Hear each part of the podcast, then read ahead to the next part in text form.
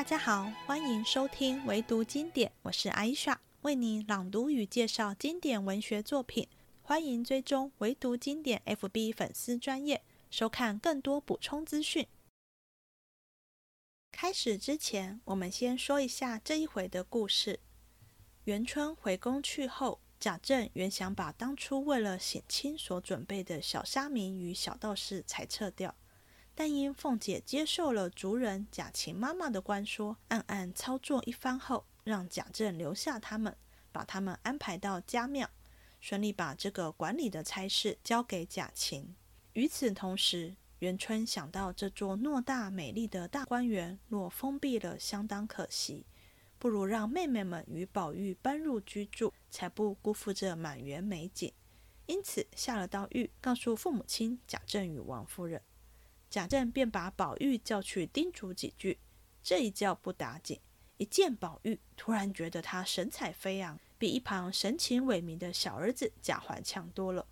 又想起太太王夫人只剩这么个亲生儿子，竟然把对宝玉的嫌恶之心少了大半。开始觉得这个儿子也不错，偏偏话说一说，得知宝玉把丫鬟蕊珠改名为袭人，觉得他平日净做些不上进的事。忍不住又不高兴了，叫宝玉快滚。话说宝玉跟姐妹们搬入大观园后，简直如鱼得水，天天在脂粉堆里打转，好不快活。有一天，宝玉突然觉得浑身不自在，说不出哪里有问题，却怎样都不满意，很不开心。小厮明烟为了讨宝玉开心，买了许多被视为禁书的言情小说给他，让宝玉大开眼界。其中一套《会真记》，也就是《西厢记》，更是让宝玉爱不释手，还分享给黛玉看。黛玉看了也非常喜欢。后来，黛玉在回房的途中，偶然听到府中学戏的女孩子正唱到《牡丹亭》的“原来是姹紫嫣红开遍，似这般都付与断井颓垣”，觉得词藻优美，忍不住停下来细听。边听边联想到对青春年华流逝的无能为力，不禁暗自垂泪伤神。第二十三回《西厢记》妙词通细语，《牡丹亭》艳曲锦芳心。话说贾母次日仍领众人过节，那元妃却自信大观园回宫去后。便命将那日所有的题咏，命探春抄录妥协，自己编次优劣，又令大观园乐时，为千古风流雅士。因此，贾政命人选拔精工，大观园磨石捐字。贾珍率领贾蓉、贾强等监工，因贾强又管理着文官等十二个女戏子，并行头等事。不得空闲，因此又将贾昌、贾玲、贾平唤来监工。一日烫蜡钉珠，动起手来，这也不在话下。且说那玉皇庙并达摩庵两处，一般的十二个小沙弥，并十二个小道士，如今挪出大观园来。贾政正想发到各庙去分住。不想后街上住的贾琴之母杨氏，正打算到贾政这边某一个大小事件与儿子管管，也好弄些银钱使用。可巧听见这件事，便坐车来求凤姐。凤姐因见他素日嘴头乖滑，便依允了。想了几句话，便回了王夫人说。这些小和尚、小道士，万不可打发到别处去。一时娘娘出来，就要应承的。倘或散了，若再用时，可又费事。依我的主意，不如将他们都送到家庙铁剑寺去。月间不过派一个人拿几两银子去买柴米就是了。说声用，走去叫一声就来，一点儿不费事。王夫人听了，便商之于贾政。贾政听了，笑道。倒是提醒了我，就是这样。时时唤贾琏，贾琏正同凤姐吃饭，一闻呼唤，放下饭便走。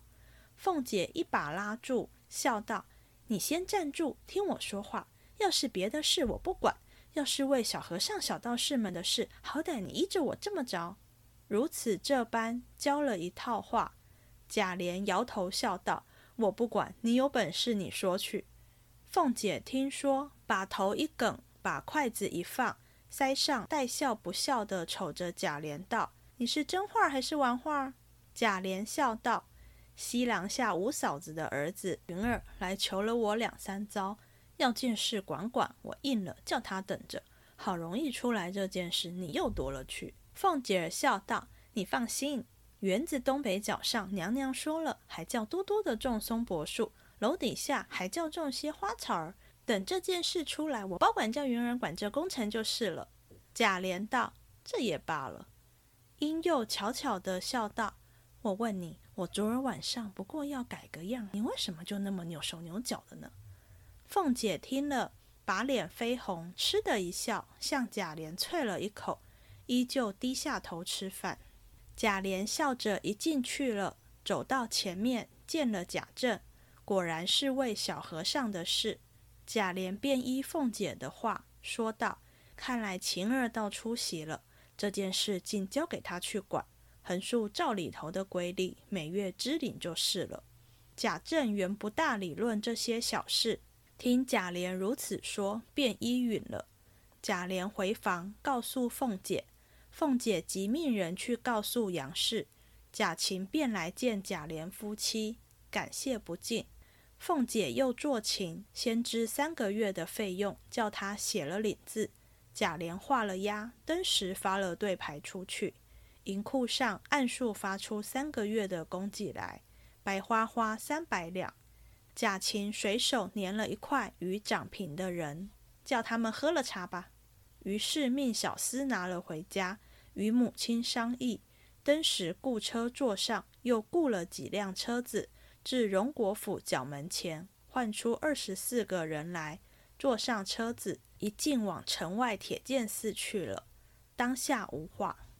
如今且说那元妃在宫中鞭刺大观园题咏。忽然想起那园中的景致，自从信过之后，贾政必定禁景封锁，不叫人进去，岂不辜负此缘？况家中现有几个能诗会赋的姐妹们，何不命他们进去居住，也不使家人落魄，花柳无言？却又想宝玉自幼在姐妹丛中长大，不比别的兄弟，若不命他进去，又怕冷落了他，恐贾母、王夫人心上不喜，须得也命他进去居住方妥。命太监夏中到荣府下一道谕，命宝钗等在园中居住，不可封顾。命宝玉也随进去读书。贾政、王夫人接了谕命，下中去后，便回明贾母，遣人进去各处收拾打扫，安设连幔床帐。别人听了还犹自可，唯宝玉喜之不胜，正和贾母盘算要这个要那个。忽见丫鬟来说：“老爷叫宝玉。”宝玉呆了半晌，登时扫了兴，脸上转了色，便拉着贾母，扭得牛骨儿糖似的，死也不敢去。贾母只得安慰他道：“好宝贝，你只管去，有我呢，他不敢委屈了你。”况你做了这篇好文章，想必娘娘叫你进园去住，她吩咐你几句话，不过是怕你在里头淘气。她说什么，你只好生答应着就是了。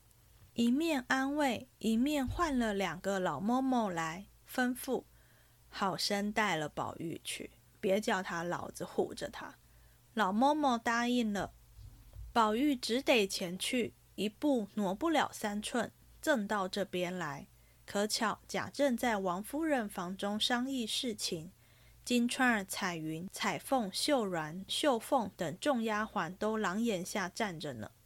一见宝玉来，都抿着嘴儿笑他。金钏儿一把拉着宝玉，悄悄地说道：“我这嘴上是才擦的香香甜甜的胭脂，你这会子可吃不吃了？”彩云一把推开金钏儿，笑道。人家心里发虚，你还怄他？趁这会子喜欢，快进去吧。宝玉只得挨门进去。原来贾政和王夫人都在里间呢。赵姨娘打起帘子来，宝玉挨身而入，只见贾政和王夫人对坐在炕上说话，地下一溜椅子，迎春、探春、惜春、贾环四人都坐在那里。一见他进来，探春、惜春和贾环都站起来。贾政一举目见宝玉站在跟前，神采飘逸，秀色夺人，又看看贾环，人物猥琐。举止粗糙，忽又想起贾珠来，再看看王夫人，只有这一个亲生的儿子，素爱如珍，自己的胡须将已苍白，因此上把平日嫌恶宝玉之心，不觉减了八九分。半晌，说道：“娘娘吩咐说，你日日在外游习，见此疏懒了功课，如今叫尽管你。”和姐妹们在园里读书，你可好生用心学习，再不守分安常，你可仔细着。宝玉连连答应了几个是，王夫人便拉他在身边坐下，他姐弟三人依旧坐下。王夫人摸索着宝玉的脖项，说道：“前儿的丸药都吃完了没有？”宝玉答应道：“还有一丸。”王夫人道：“明儿再取十丸来，天天临睡时候叫袭人服侍你吃了再睡。”宝玉道：“从太太吩咐了，袭人天天临睡打发我吃的。”贾政便问道：“谁叫袭人？”王夫人道：“是个丫头。”贾政道：“丫头不拘叫个什么罢了，是谁起这样刁钻名字？”王夫人见贾政不喜欢了。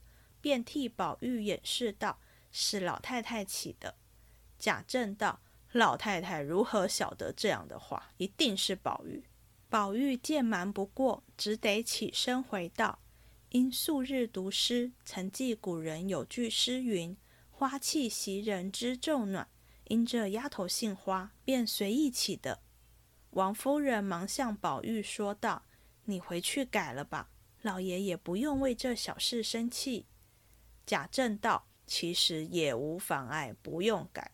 只可见宝玉不务正，专在这些浓词艳诗上做功夫。”说毕，断喝了一声：“作孽的畜生，还不出去！”王夫人也忙道：“去吧，去吧，怕老太太等吃饭呢。”宝玉答应了，慢慢的退出去，向金钏笑着，伸伸舌头，带着两个老嬷嬷一溜烟去了。刚至穿堂门前，只见袭人倚门而立，见宝玉平安回来，推下笑来，问道：“叫你做什么？”宝玉告诉：“没有什么，不过怕我进园淘气，吩咐吩咐。”一面说，一面回至贾母跟前，回明原委。只见黛玉正在那里，宝玉便问他：“你住在哪一处好？”黛玉正盘算这事，忽见宝玉一问。便笑道：“心里想着潇湘馆好，我爱那几竿竹子，引着一道曲栏，比别处幽静些。”宝玉听了，拍手笑道：“合了我的主意了，我也要叫你那里住，我就住怡红院，咱们两个又近又都清幽。”二人正记忆着，贾政遣人来回贾母，说是二月二十二日是好日子，哥儿姐儿们就搬进去吧。这几日便遣人进去分派收拾。宝钗住了恒芜院，黛玉住了潇湘馆，迎春住了坠锦楼，探春住了秋眼书斋，惜春住了了风轩，李纨住了稻香村，宝玉住了怡红院。每一处添两个老嬷嬷，四个丫头，除个人的奶娘亲随丫头外，另有专管收拾打扫的。至二十二日，一齐进去，登时园内花招绣带，柳拂香风，不似前番那等寂寞了。闲言少叙，且说宝玉自进园来，心满意足，再无别项可生贪求之心。每日只和姐妹丫鬟们一处，或读书，或写字，或弹琴下棋，作画吟诗，以致描鸾刺凤。斗草簪花，低吟巧唱，猜字猜眉，无所不至，倒也十分快意。他曾有几首四时即事诗，虽不算好，却是真情真景。春夜即是云，霞消云卧任铺陈。隔巷蛙声听未真，枕上清寒窗外雨。眼前春色梦中人，盈盈烛泪因谁泣？点点花愁为我撑。自是小环娇懒惯，永清不耐笑颜频。夏夜即是云，卷袖佳人幽梦长。金笼鹦鹉换茶汤，窗明射月开宫镜。世霭檀云品玉香，琥珀杯清荷露华，玻璃见那柳风凉。水亭处处奇玩动，帘卷朱楼罢晚妆。秋夜即是云，绛云轩里绝喧哗。桂魄流光沁茜纱，台锁时闻榕睡鹤。锦飘桐露湿栖鸦，抱青碧质疏金凤。已见人归落翠花。静夜不眠因酒渴，沉烟重播锁烹茶。冬夜即是云，梅魂逐梦已三更。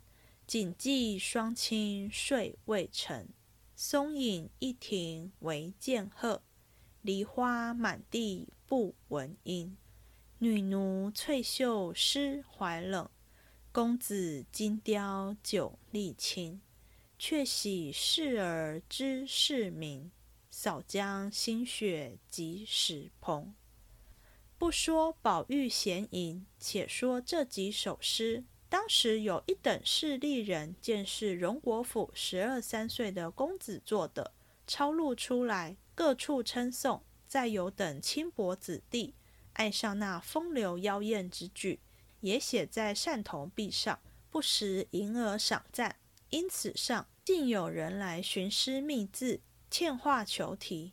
这宝玉一发得意了，每日佳作这些外物，谁想镜中生动。忽一日不自在起来，这也不好，那也不好，出来进去只是发闷。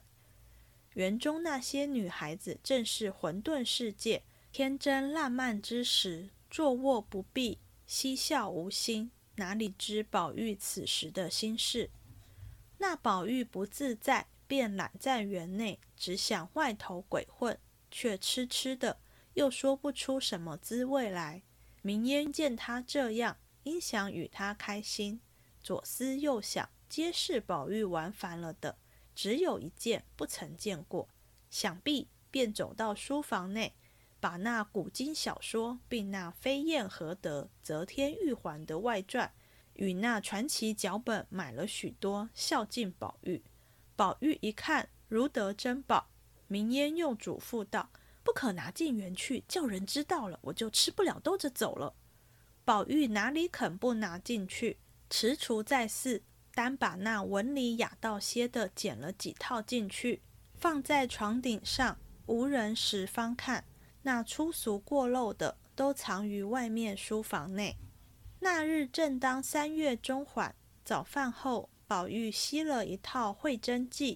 走到沁芳闸桥那边，桃花底下一块石上坐着，展开《会真记》，从头细看。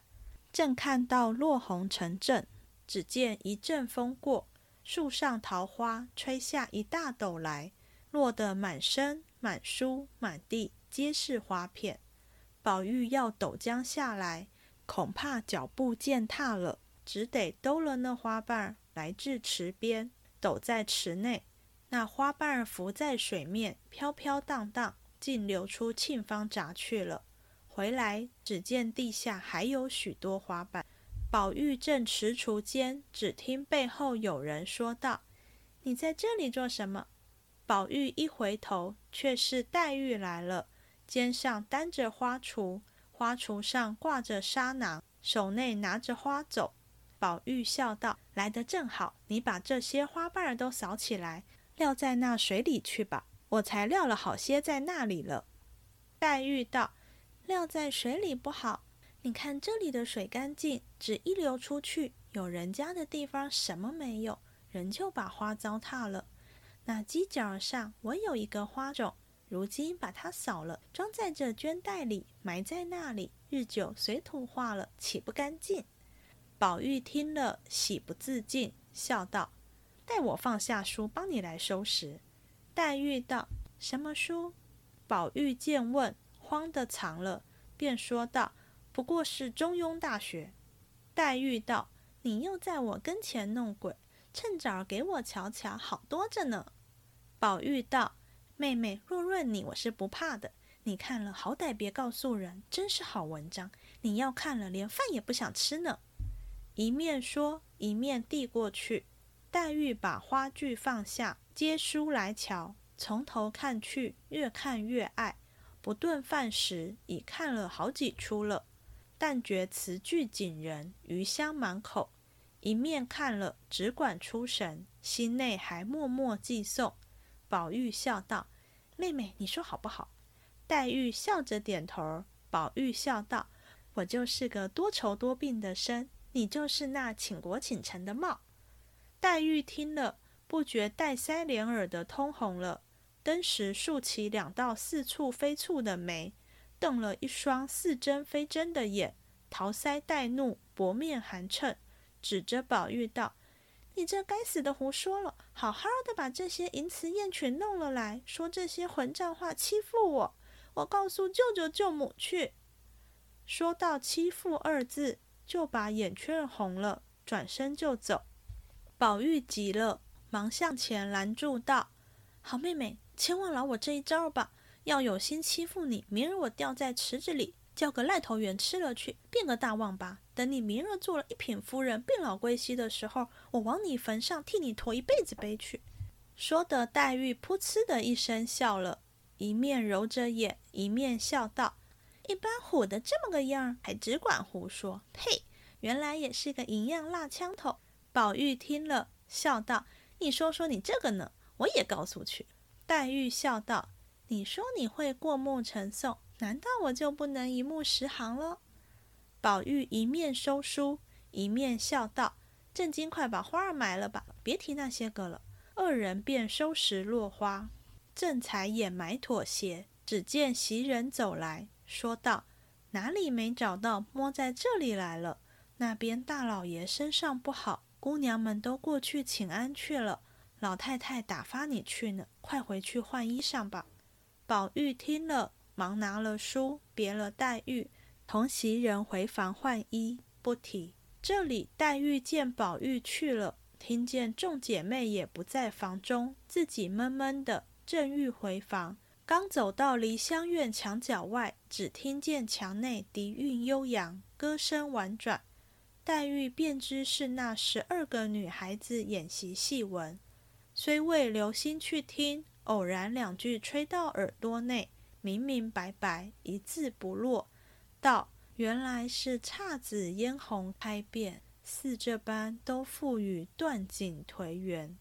黛玉听了。倒也十分感慨缠绵，便止步侧耳细听，又唱道是良辰美景奈何天，赏心乐事谁家院。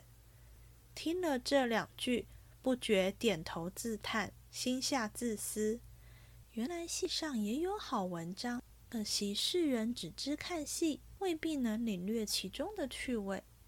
想必又后悔不该胡想。耽误了听曲子，在听时恰唱道：“只为你如花美眷，似水流年。”黛玉听了这两句，不觉心动神摇。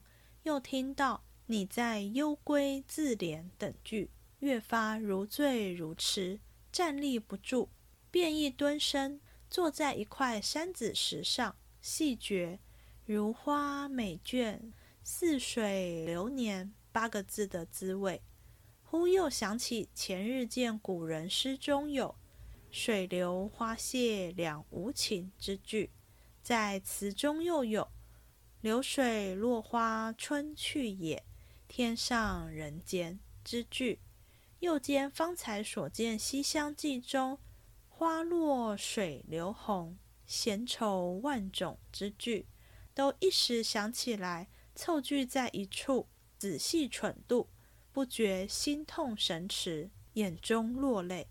这没个开交处，忽觉身背后有人拍了他一下，及至回头看时，未知是谁。下回分解。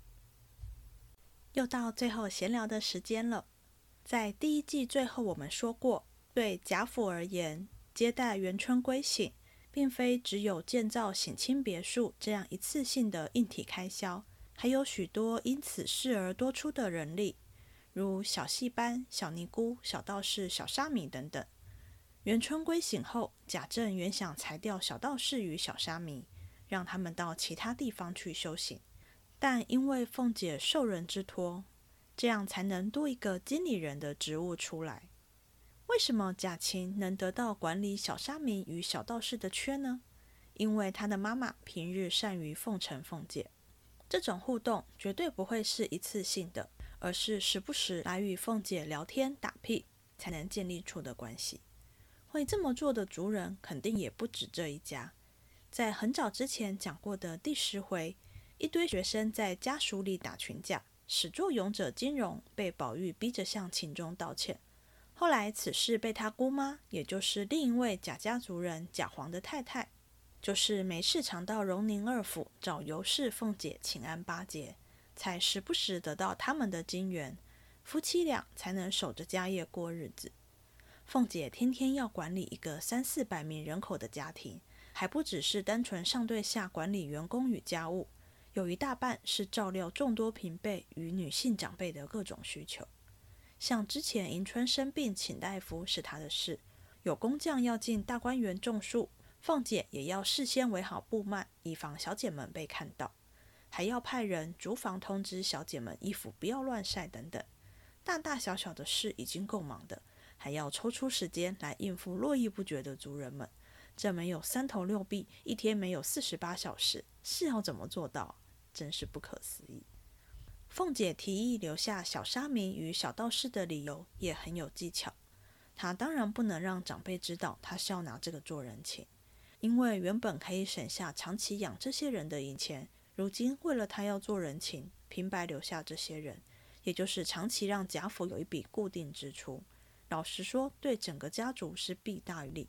类似的事也不会只有这一件，所以凤姐把事情说回元春身上，说如果元春之后再回来省亲，还会用得上。虽然贾府算盘打一打，也知接驾绝对是赔钱的，但宁可赔钱，也不能失了体面。一定要期望与欢迎元春下一次的归省，所以凤姐这个理由一出，小沙弥与小道士就肯定能够留下来。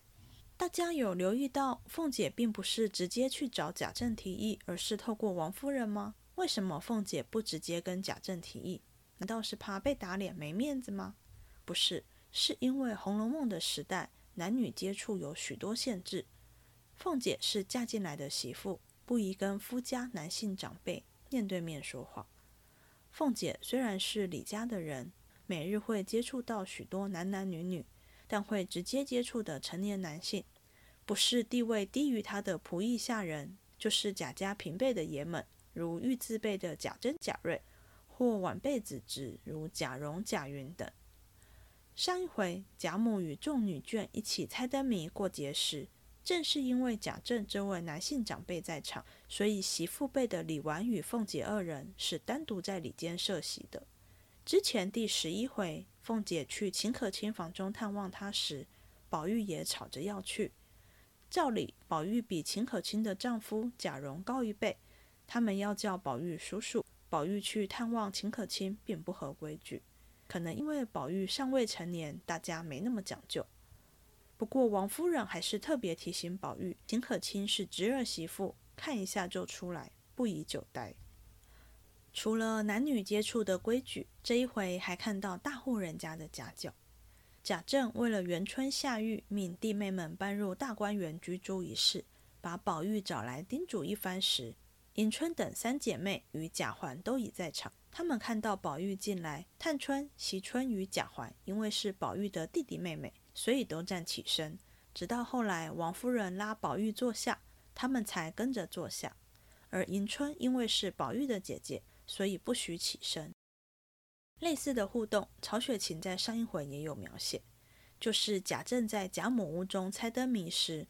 问怎么没看到孙子贾兰？旁边伺候的婆娘，也就是已婚的女性仆役，便进到里间问贾兰的妈妈李纨。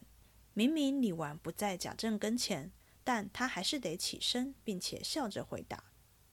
因为传话的下人像使者，是代替贾政来问的，所以李纨要把他当成贾政的替身，不能因为眼前的是下人，就摆出上对下的态度。同样的情况。到下一回第二十四回还会看到，宝玉去探望生病的伯父贾赦时，除了自己晚辈的身份，他还有代替贾母慰问的双重身份。因此，贾赦看到他，立刻就站起身回贾母的话。接着，宝玉去伯母邢夫人房中请安时，邢夫人也是先站起身问过贾母好，然后才是宝玉以晚辈的身份向邢夫人问候。大家有留意到曹雪芹是怎么描写元春命弟妹们进大观园居住的吗？元春是先想到家里的几位姐妹们能诗善赋，进去居住才不辜负园子，后来才想到宝玉从小跟姐妹们一处长大，不让宝玉一起进去的话，怕他难过，因此书上这么写：命宝钗等在园中居住，不可封故；命宝玉也随进去读书。这句话在庚辰本以及我们读的成一本文句上都差不多，众姐妹都只点出宝钗一人。这个线索值得留意，很明确指出元春对黛玉、宝钗两位表妹的偏好。很快我们就会看到，在第二十八回元春赏赐家人端午节礼物时，平辈弟妹中只有宝玉与宝钗的礼物一样，黛玉跟迎春三姐妹的礼物一样，都略少于宝玉跟宝钗的。虽然元春不是宝玉婚事的主要决定者，但以她的身份，她的喜好自然也会影响宝二奶奶的人选。这一回，宝玉与黛玉一起读了《西厢记》，这件事的问题不在于他们看着是一部爱情作品，而是《西厢记》香艳的爱情与床戏被认为是会怡人心性的，可能会让未成年的孩子效仿，产生不好的影响，所以在当时被父母视为禁书。因此，读《西厢记》要偷偷读，而且是不能说的秘密。当宝玉不止把他读禁书的事告诉黛玉，还分享给他一起读，让他一起进入这个秘密的园地，显示出宝玉对黛玉的亲密程度。宝玉与黛玉所处的家庭与时代背景，是无法跟心仪的人谈情说爱或倾吐心意的。这也是为何二人时不时会用言语试探对方。最后常常变成吵架，就是因为真情不能流露，只能用瞎子摸象的方式探索对彼此的感情。《西厢记》给了他们一个契机，让他们在这个虚构的世界中共同经历一段爱情，虽然那是别人的爱情。他们透过观看、感受张生与崔莺莺的爱情，启发自身情爱的觉醒，了解到什么是爱情。也透过引用《西厢记》的对白，抒发不能说出口的感情。也是因为感情不能说，所以当黛玉听到宝玉用张生多愁多病的身与崔莺莺倾国倾城的貌来形容彼此时，会表现得勃然大怒。与其说黛玉在生气，倒更像她作为大家闺秀必须展现的矜持。引用两人有共同经验的语汇。自然就划分出一道亲疏远密的界限，因为这是一种只有我们才知道与共享的经验，有种亲密的小情趣。这种互动在我们生活中，大家可能也不陌生。像我一个好朋友，当年她现在的老公追求她时，就是借用他们一起看过的某部电影里面的梗来问她是否愿意当他女友。我朋友听到的当下超惊喜的，觉得这个男生很有创意，也很用心。然后他们就顺利交往，最后结婚了。我自己类似的经验是，我跟先生都喜欢集邮。每次邮局发行漂亮的古物或古画邮票时，先生都会在那一天把邮票贴在首日封。首日封就是配合邮票发行，上面会印跟邮票相同主题的空白信封上，邮寄给我，我都笑称那是情书。这是我唯一收过的情书了。大家不妨回想一下，生活中是不是也有类似的经验？如果想不起来或没有，赶快为心爱的他设计一下吧，为两人的生活增添一点情趣。黛玉在宝玉的引领下读了《西厢记》，而让自身的情感觉醒。这就是为何在这一回最后，黛玉对《牡丹亭》中杜丽娘的感叹这么有感，还联想到许多古人的诗句而伤感不已。因为黛玉不是只感受到字面上的时间流逝，还有那背后代表的青春正好却无良人可托付终身的悲哀。正是因为黛玉心理与情感都已受到启蒙，后面第二十七回才吟得出她最著名的葬花词。因此，黛玉与宝玉共读西厢，绝对不只是单纯小儿女的浪漫情怀而已，对他们情感的启蒙有很大的作用与意义。